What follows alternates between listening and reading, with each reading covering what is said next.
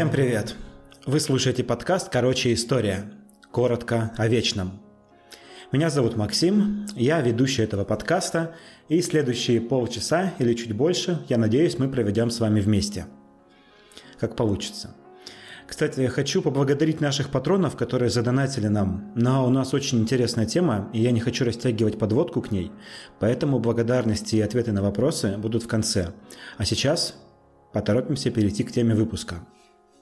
Есть такие личности, которые настолько сильно влияют на ход истории, на воззрение людей, что обойтись без рассказов о них невозможно. Вот, например, Александр Македонский, который краил мир так, что последствия чувствуются до сих пор. Но на ход истории влияют не только войны, но и идеи. И поэтому у нас сегодня весьма классическая тема, как вы поняли, да, и вообще очень незначительная личность – Сократ – это философ, на которого равняются все современные философы. Изображение Сократа уже само по себе практически символ философии. А вот только не думайте, что сейчас будет очень скучный выпуск про философию, потому что говорить о философии и о учении Сократа мы будем ровно настолько, чтобы было понятно, что за человеком мог быть Сократ. Почему мог быть? Потому что сегодня мы сами не уверены, много или мало мы знаем о нем – сам о себе он точно кое-чего знал. Мы к этому еще вернемся, хотя многие уже, наверное, поняли, к чему я. Да, что откладывать в долгий ящик. Все знают э, эту фразу Сократа «Я знаю только то, что я ничего не знаю», а другие не знают даже этого. Потом будет немножко понятнее контекст, в котором он говорил, и зачем вообще он такие вызывающие фразы произносил. Сложность в изучении биографии Сократа – это то, что мы знаем про него только несколько важных фактов – у нас нет ни одного текста авторства Сократа. А, Все, что приписывается ему, находится в текстах других авторов, например, у Платона, Ксенофонта и Аристотеля. Причем они противоречат друг другу, когда описывают взгляды Сократа. Понятно, что учение со временем искажается, дополняется, однако и Ксенофонт, и Платон были учениками Сократа и знали его лично. Поэтому историки предполагают, что они выражают свои собственные взгляды, а кое-где Ксенофонт просто списывает у Платона. Родился Сократ в 469 году до нашей эры. Эту дату мы знаем более-менее точно, потому что год смерти Сократа задокументирован и указано, что умер он в 70 лет. Спойлеры, спойлеры. Может быть, вы помните шутку, как э, кто-то написал в обзоре на фильм «Адмирал», помню, что это фильм про Колчака, что финал немного предсказуем. Мол, где-то на середине фильма стало ясно, что Колчака убьют. Но да ладно, давайте вернемся. Место рождения Сократа известно тоже из тех же документов. Это Алапека. Это в получасе ходьбы от Афин. Еще известно, что отца Сократа звали Сафрониск, и он был скульптором. Кстати, ошибочно думать, что было такое греческое государство со столицей в Афинах. На самом деле греческие города были независимыми государствами, которые вели между собой борьбу и сложную политическую игру, иногда объединяясь, иногда ругаясь, и, кстати, дальше будет и о том, и о другом. Сократ родился в те годы, когда решалась судьба в Греции в ее противостоянии Персии. Дело в том, что Персидская империя проводила свою экспансию и вторгалась в Европу. Территорию Македонии, север Аттики, персы в свое время покорили с легкостью. Но греки почувствовали необходимость объединяться и сопротивляться персам. В выпуске про Александра Македонского я рассказывал вам, что греки сражались против персов и даже объединялись э, в союзы э, разными полисами, чтобы сражаться всем греческим миром – это были далеко не первые объединения. Дело в том, что раньше греки расселились вокруг Средиземного моря, как говорил Платон, как лягушки вокруг пруда. На одном берегу этого пруда рядом с греками жили персы, и они покорили греческие города – Сарды и Милет. Вы можете послушать про очередное освобождение этих городов от власти персов как раз э, в выпусках про Александра Македонского. Кажется, это было в девятом выпуске. В год рождения Сократа Делосский союз то есть союз греков, нанес сокрушительное поражение персам в битве при Эвремидонте. Этим греко-персидские войны не закончились, но это была поворотная точка, которая привела к тому, что когда Сократу было около 20 лет, греки и персы подписали мирный договор. Сократ получил классическое греческое образование, которое предусматривало развитие как духа, так и тела. Это предусматривало музыкальное образование. Нужно было уметь играть на кефаре, флейте, петь и танцевать. Образование в части словесности, писать, читать, заучивать наизусть большие тексты, комментировать их.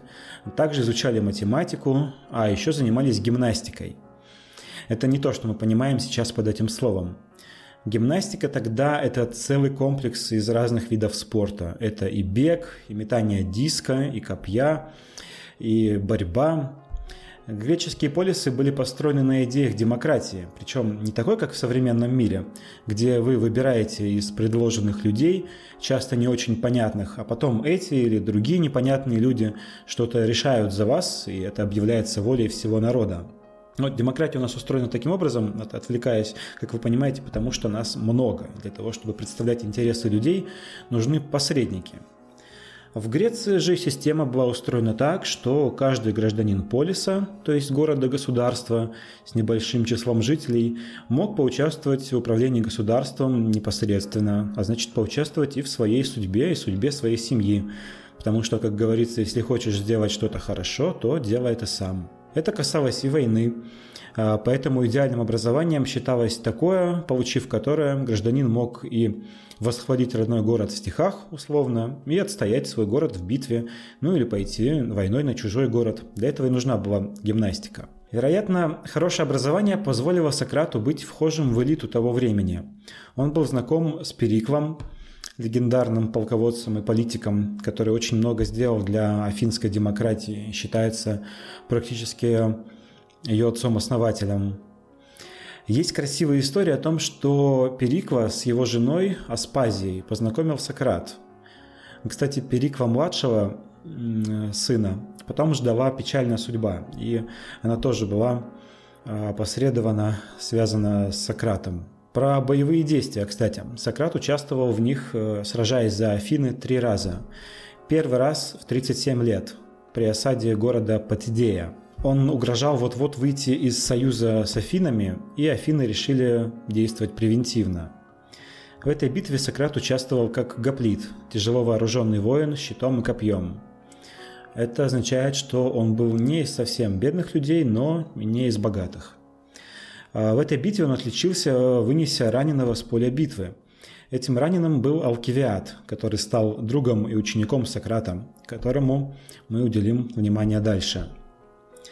На самом деле, к этому моменту, а, после окончания греко-персидских а, войн, назревал конфликт между Спартой и Афинами.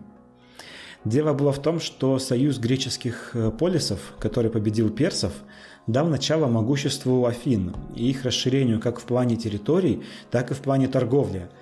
А это вызывало беспокойство Спарты и Каринфа.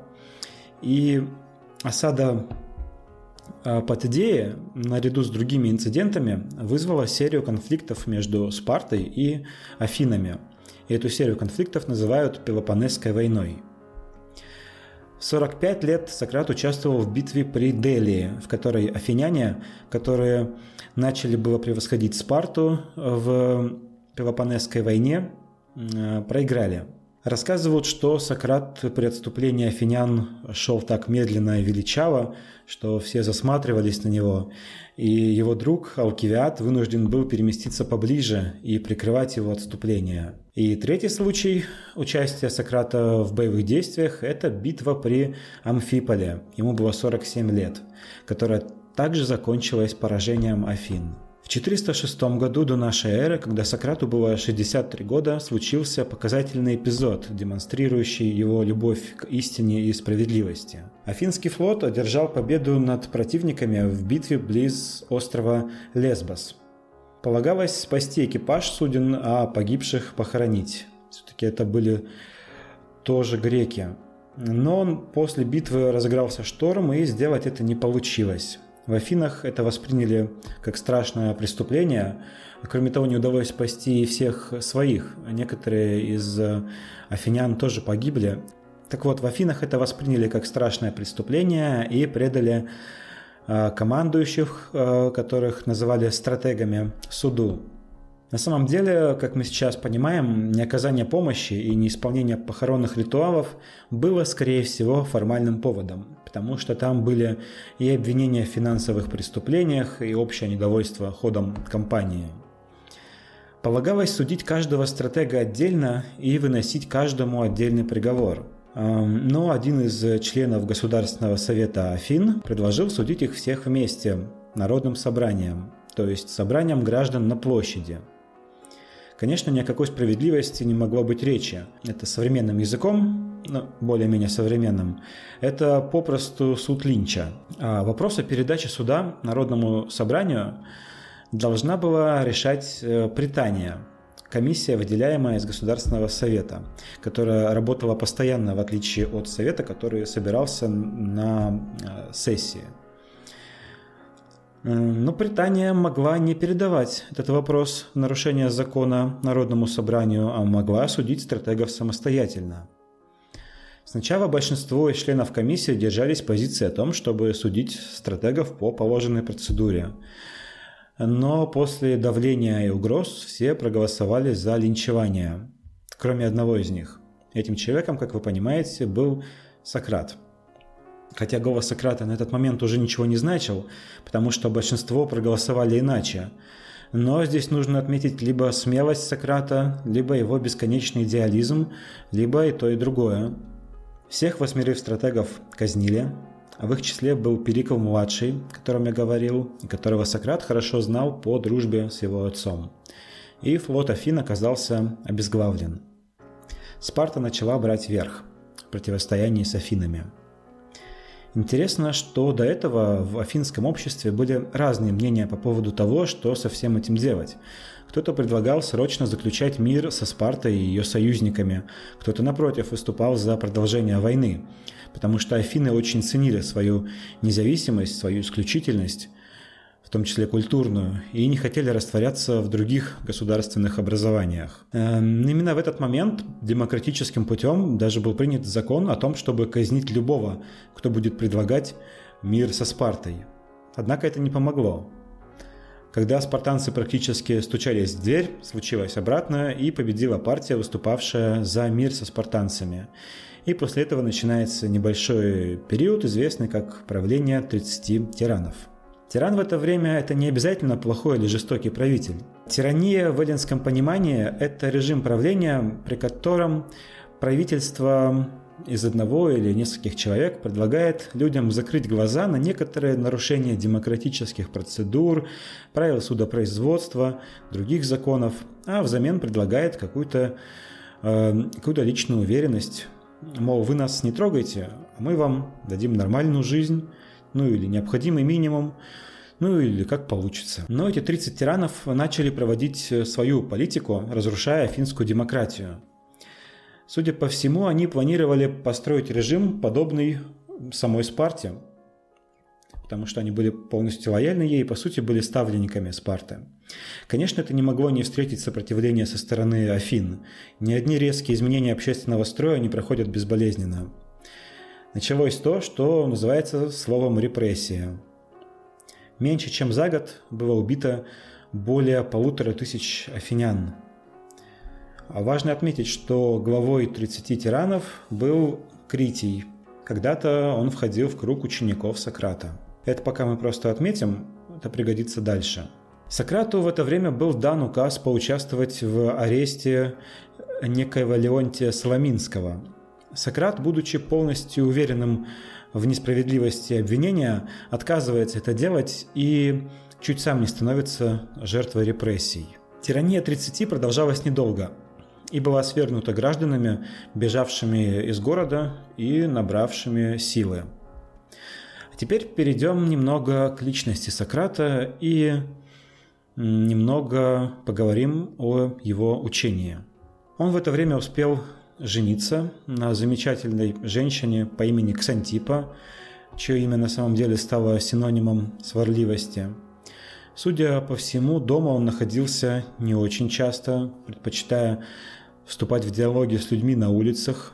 В этих диалогах он, вероятно, искал истину, споря с людьми, обсуждая с ними разные вопросы, по которым у Сократа были разногласия с жителями Афин.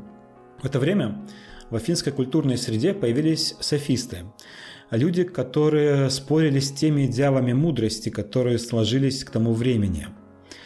Потому что в Афинах очень ценилось слово. Например, когда хотели казнить Анаксагора, учителя Перикла, а, кстати, хотели его казнить за то, что он э, выдвинул предположение, что Солнце – это всего лишь раскаленный камень. Так вот, когда этого Анаксагора хотели казнить, то Перикл, человек, пользующийся максимальным уважением народа в то время, заступился за него э, таким вот простым способом, сказав, устраиваю я вас, народ?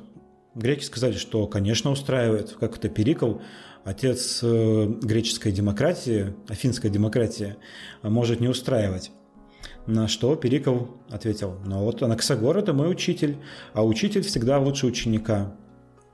Для нас сейчас это, конечно, сомнительный довод, но для греков этого было достаточно, потому что это с виду правдоподобно, нарушение логики видно как бы не сразу, еще и звучит красиво, очень изящно. Вот примерно таким на пальцах вот занимались софисты.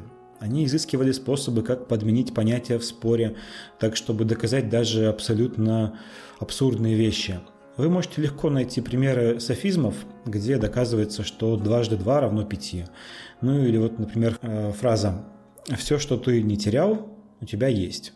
Рогов ты не терял, значит, у тебя есть рога». Как-то так. Нам сразу понятно, где ошибка. Ну или если не сразу, то через секунд 10, 20. А вот для греков, когда логический метод э, только формировался, это казалось очень сильным доказательством – получалось, что слово расходится с действительностью. И поэтому получалось, что нет какой-то абсолютной истины, что истина для всех разная. А если истина для всех разная, значит можно а, таким образом получить победу в суде, даже если ты не прав. И в судах этим пользовались. И поэтому софисты пытались продавать свое искусство тем людям, которых, э, которые собирались судиться – Сократ был против этого. Если почитать э, платоновские диалоги, то вы найдете там много интересных, хотя и весьма утомительных описаний споров Сократа, где он строго логически, отделяя зерна от плевел, убеждает своих противников, э, софистов, в том, что они неправы. Сократ предлагает договориться о терминах так, чтобы нельзя было сменить тезис или подменить понятие. Предлагает какие-то строгие цепочки рассуждений, и все это потом будет положено в основу западной философии. А пока Сократа не очень понимают. Его не очень понимают и софисты, и те люди на улицах, с которыми он спорит, и иногда просто троллит их. Но было бы неправильно говорить э, о Сократе, только описывая только логику. Потому что Сократ считает, что есть нравственные идеалы, есть истина, независимая от людей – а софисты с ним не соглашаются, считая, что, в общем-то, смысла может не быть вообще ни в чем. И можно доказать, что белое – это черное, а вода твердая, или доказать человеку, что его отец – это собака. Я не шучу, это действительно один из текстов про Сократа, где Сократ пытается оспорить это с виду глупое выражение, и это у него получается не сказать уж, чтобы совсем просто – кстати, Сократ встречается как персонаж комедии его, того времени. Его э, высмеивают довольно часто в произведениях Аристофана и других э, драматургов-комиков.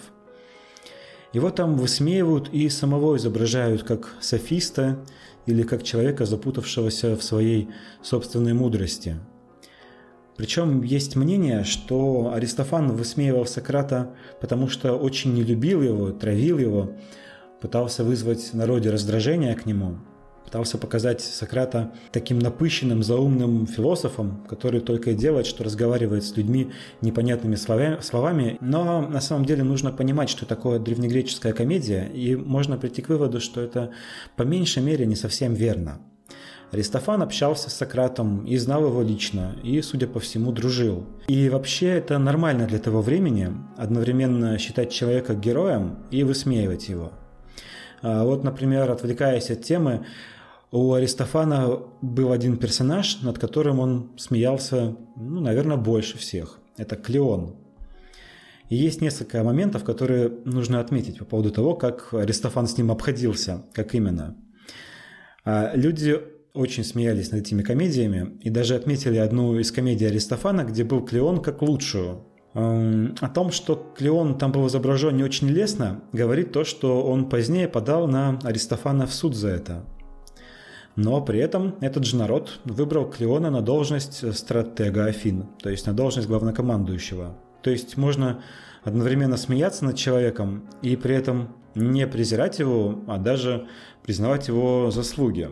Да, конечно, Клеон – это сомнительная фигура с точки зрения заслуг, потому что о нем разные историки, например, Фукидид, э, отзываются нелестно. Но что там Клеон, даже Перикл не избежал участи быть осмеянным много раз, но, правда, не подавал э, в суд. Это я все говорю к тому, что когда вы услышите, что Сократа не любили настолько, что высмеивали в комедиях, то не верьте этому сразу.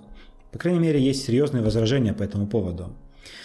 И вообще в подкасте я уже не раз говорил, что не стоит подходить к событиям прошлого с современным моральным камертоном.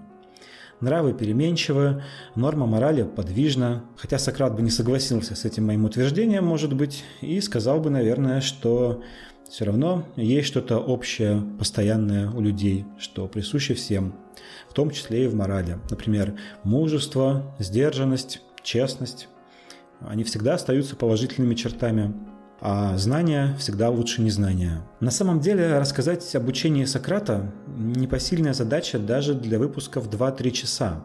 Что уж там про наши полчаса. Нужно выделять на это практически сезон.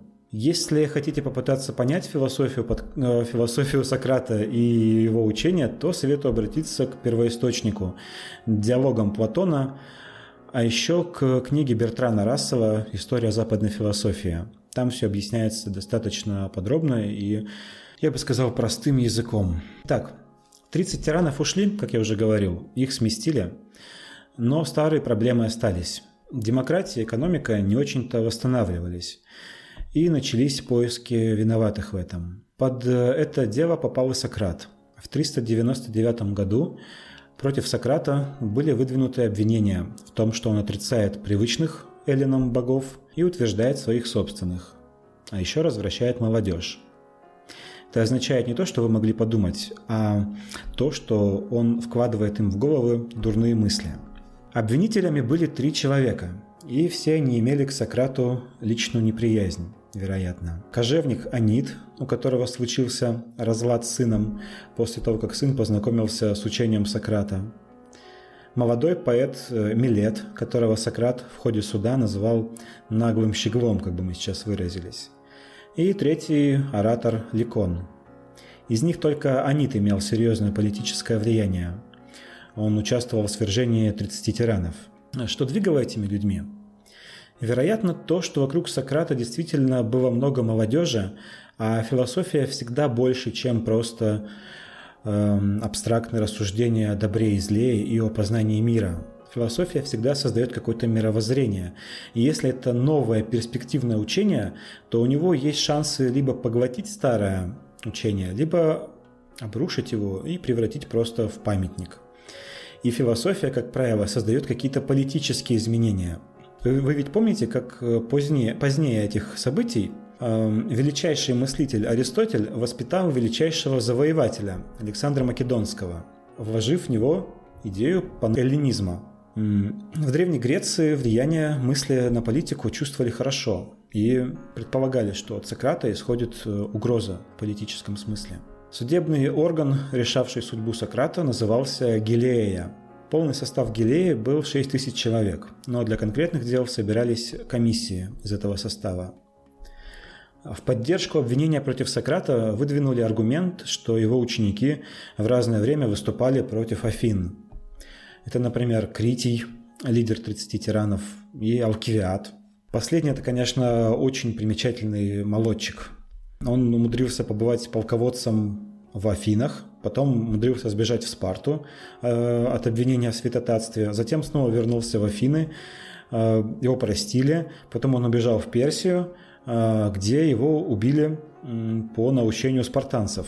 У меня от его судьбы голова кругом идет. Очень неоднозначный персонаж, и у него есть как сторонники, так и противники.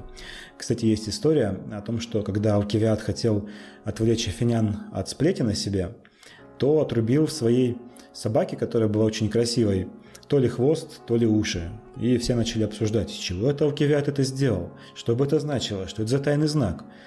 Отсюда выражение «хвост собаки Алкивиада», прием на отвлечение. Где-то я определенно уже такое видал, причем, конечно, не так давно.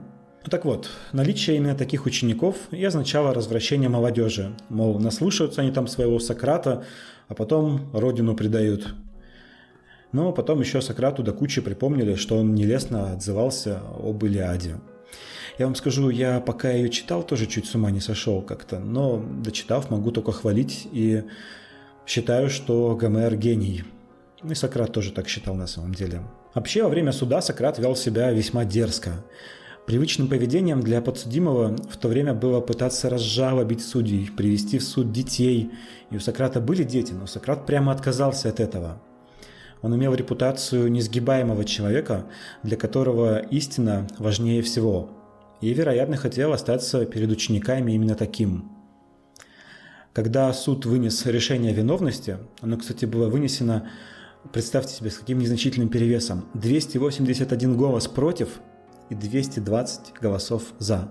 В смысле 281 голос против Сократа не такой большой перевес на самом деле. Так вот, когда было вынесено решение э, о том, чтобы, о том, что Сократ виновен, то в соответствии с правилами Сократу было предложено самому выбрать себе меру наказания. И он попросил в качестве меры наказания себе бесплатный обед. После чего уже суд в ответ на такой троллинг решил, что Сократ должен быть приговорен к смерти.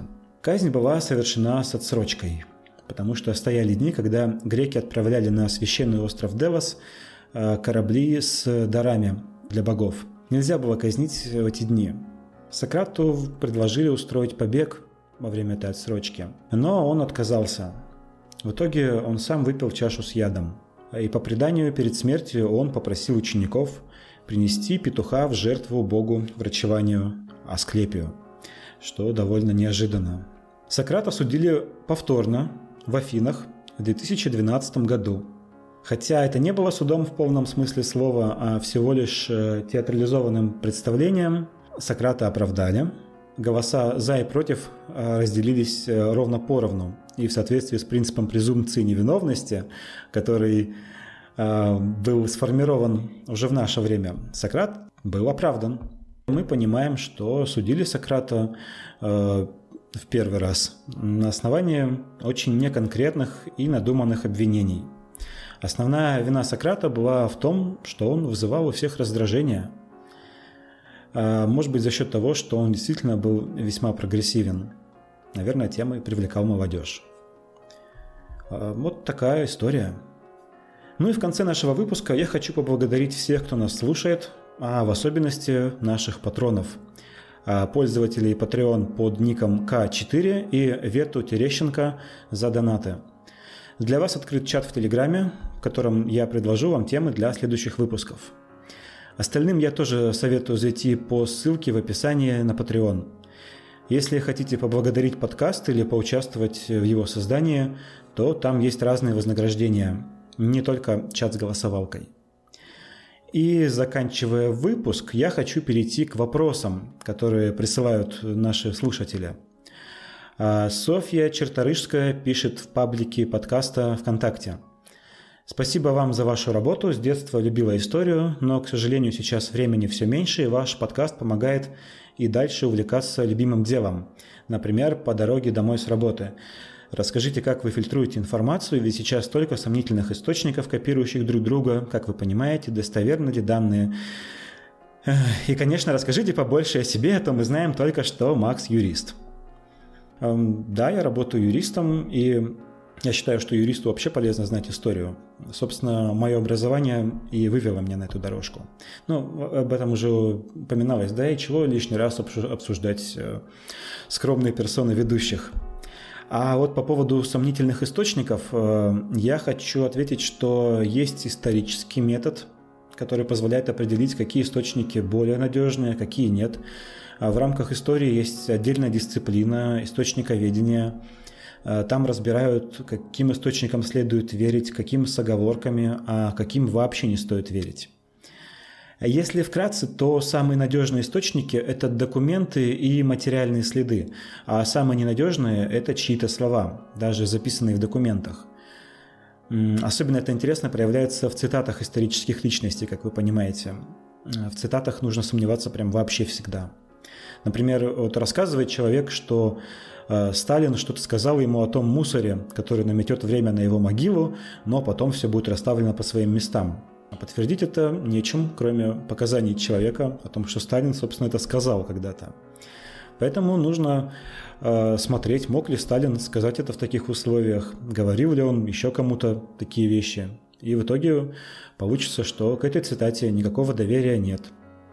Ну или вот, например, написано где-то, что Мария Антуанетта сказала про бедняков, удивляясь их э, э негодованию и роптанию. Нет хлеба, пускай едят пирожные. Это вызывает очевидный скепсис, а, потому что чувствуется сверхнаивность персонажа, который может это сказать.